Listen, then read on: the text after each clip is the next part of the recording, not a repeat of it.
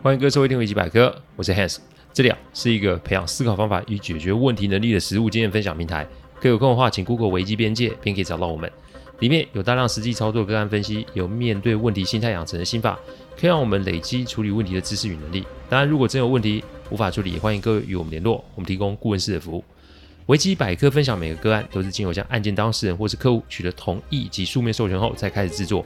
我们的每个个案都会先用文字档打好，再进行录制。录完后交由案件当事人及客户听过，待他们觉得没有问题之后，再交由后置并上架。这是我们音频制作的程序。希望各位在分享维基百科之余，也可以向身边人说明制作过程。好，那我们可以安心。厉害吧，厉害吧！我说这一周三更，今天这个就是第三集。哈，好。请大家拭目以待，我说到一定做到的。好，上一集啊，我们谈到媳妇的定位问题哦。我还是那句话，我从没有说过我的东西是绝对正确的。我讲的都是涉及到过往二十年的实务经验，我没有心力啊，也没有那个时间去跟别人做争论。所以来信的问题，其实我都会尽可能去回复。但如果您来信啊，是来指责或是来挑战我的，我只能说我不会回应你哦，因为我看不出我们双方可以从这场争论中得到什么益处哦。我常说，时间每个人都是二十四小时，时间分配的比例人人也不一样。我真的没办法花时间做争论，我的客户也不会希望我陷入那永无止境间无限轮回的争辩之中。这是我对类似问题的回应与态度。当然，我谢谢指教，我会尽量修正自己不足的地方。回应就到这边了。我们接着来讲这一集的内容。关系越近就伤得越深。最近有一则新闻啊。发人省思哦，至少是让我陷入一个思考之中哦。有一个爱熊的环保人士啊，他的新闻是这样子的：从上世纪八十年代开始啊，连续十三个夏天，Timothy 一直在阿拉斯加露营。他露营的地方啊，位于卡特梅海岸区，它是以大熊啊灰熊种群而闻名的国家公园内哦。Timothy 啊是个典型的美国中产阶级的孩子，阳光帅气，高中啊是学校的体育明星，喜欢野生动物。他也曾经酗酒吸毒，直到有一年，他和朋友去了趟阿拉斯加，第一次见到灰熊后，他找到了生命中的原始的召唤。从那一次以后啊，Timothy 着魔似的每年夏天来到阿拉斯加，在卡特梅公园内的大绿区啊，近距离观察灰熊，那里是灰熊最钟爱的栖息地。他与灰熊们朝夕相处，拍摄他们进食、求偶、打斗的照片和视频。阿拉斯加灰熊啊，是陆地啊肉食动物中啊体型第二大的棕熊，雄性啊体重达一千公斤，性格啊凶猛易怒，对人类来说是极其啊危险。但 Timothy 与灰熊近距离接触时啊，从来不带任何保护措施，比如说自卫的熊喷雾剂。他解释说：“我不能一直带着胡椒喷雾器，一边声称我爱他们呐、啊。” Timothy 对灰熊有超乎寻常的热情啊。他给每一头遇见的灰熊都起了名字，甚至敢触碰它们，并与小熊玩耍。他连续十三年前往阿拉斯加观察熊，甚至带女友一起去露营。他说自己总是小心翼翼，已经和灰熊建立了相互信任和尊重的感觉。他曾经写信给朋友说：“这些灰熊把我当成他们的兄弟。”诶，全世界独一无二的近距离接触灰熊啊，使 Timothy 迅速成名。他出了书，成为知名的灰熊研究专家和野外摄影家。多家啊摄制组啊，请他主持和拍片，但是他并不眷，并不眷恋名声和金钱，把获得的经费全部用在观察和拍摄，还创立了基金会，致力于啊保护野生熊和栖息环境。但是其实有人是不高兴的，因为从一开始国家公园的管理方就表达担忧，多次对 Timothy 进行警告，警告内容有违法露营、违章开车、违法在帐篷里携带食物。阿拉斯加的生态学家则毫不客气的。指责 Timothy，你打破了公园的规则。就与熊的距离而言，你骚扰了野生动物，而不是在保护它们。二零零三年十月，Timothy 带着女友 Amy 再次前往阿拉斯加露营。十月是一个危险的月份，因为灰熊啊，为了即将到达的冬眠，大量储存食物，增加脂肪。这时间的侵略性最强。不幸的是，这就是这对情侣最后一次探险了。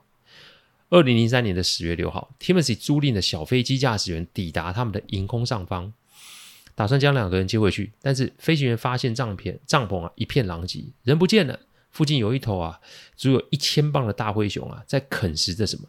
随后赶来救援人员救援人员啊找到了 Timothy 和 Amy 的残骸，他俩被吃掉了大部分的身体。大灰熊和另外一个未成年的熊被击毙。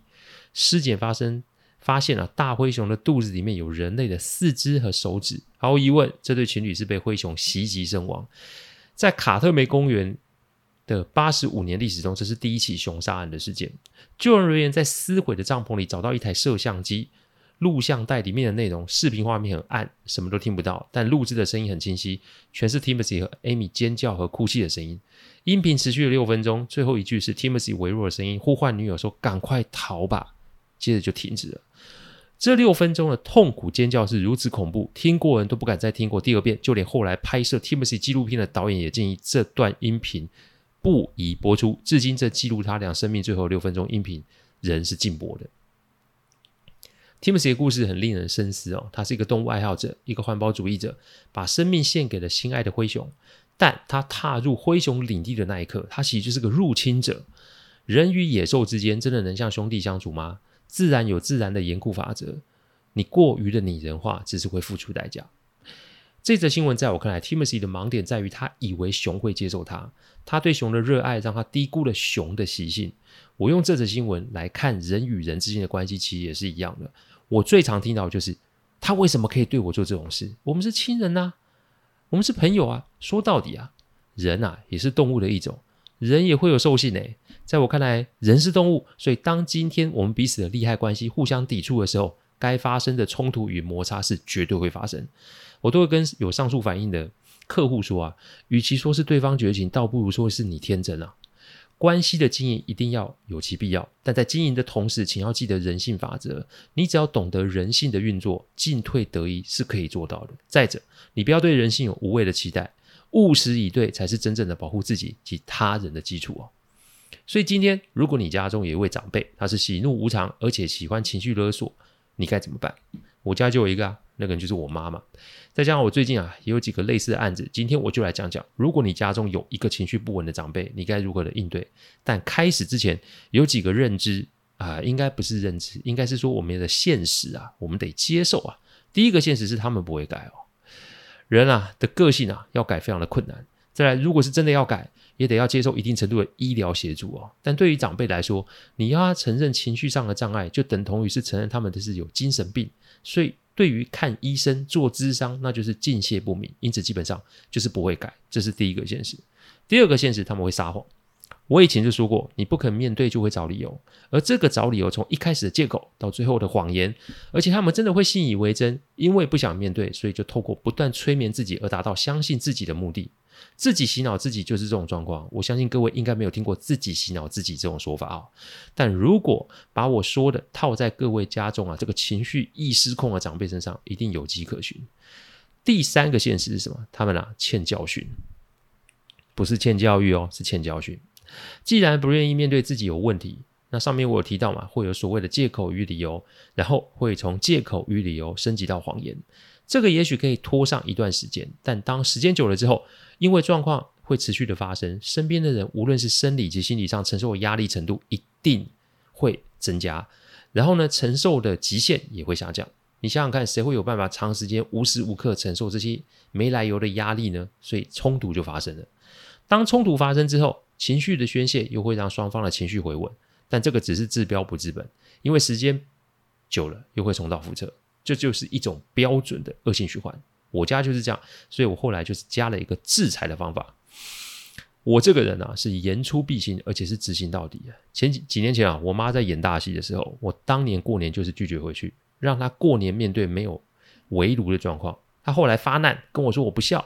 我只冷冷的回说：“这一切都是你自己搞出来的。所以，如果她不想要再有这种事情发生，她最好收敛及自制。我是这么说的，一切都是你自己弄出来的。所以现在我不跟你多说什么，但只要你再犯，我就是再来一次。你大可跟别人说你儿子跟媳妇怎么样又怎么样，但我就提醒你，我一定会执行到底，而且我不会让步。不信你可以试试看。这一次的冲突让我，呃，让我妈理解她的后坐力是什么。”那就是他娘家的事情，不论是生老病死啊，跟我都没关系。我不再介入处理，我也不会再接他们娘家亲戚的任何人的电话，让他清楚搞火的我，他会有什么样的后果要面对？可怕吗？偏激吗？不孝吗？其实啊，你站在解决问题的角度上，效果是最重要的。常人在解决问题的时候，最常犯一个毛病，那就是一次想要解决多个问题。这个思维没有不好哦，也不是不正确。但是这个要成立，要有一个前提，就是你这个人啊，是否有想清楚，而且你有没有办法为了要达到目的而让自己的行为到位。以我这个案例来说，一般人就会想到母亲老啦，万一受到刺激病倒会怎么办？我也一定会面临到这样的问题，但我并不会卡在这里，因为我的目的是教训这个不讲理的长辈。我的目的不是要当一个受称赞的晚辈，所以立马的回击是必要的。要被电才会慢慢学乖嘛？他们不会变，但他们会因为怕痛而让自己有所收敛。请看清楚，收敛跟改变是不同的，这个要搞清楚哦。所以面对家中啊这种情绪不稳的长辈，我会有以下几点建议哦。第一点建议，拉开距离，窗口单一啊。这里所谓的距离，包含了地理上的距离及心理上的距离。住得远，那一般来说接触的几率就会比较低一点。以我家来说，我住台北，三天一通电话是正常的，就让我爸妈跟孙子说说话即可。家中有什么事，我爸自然会交代我要处理。我妈的话嘛，我不会多啰嗦，要我做事那就看我时间。如果这里面有涉及到她娘家的事情，我就是直接跳开，因为我没时间处理。我永远都不会有时间去处理她娘家任何人的事情。再来，窗口单一。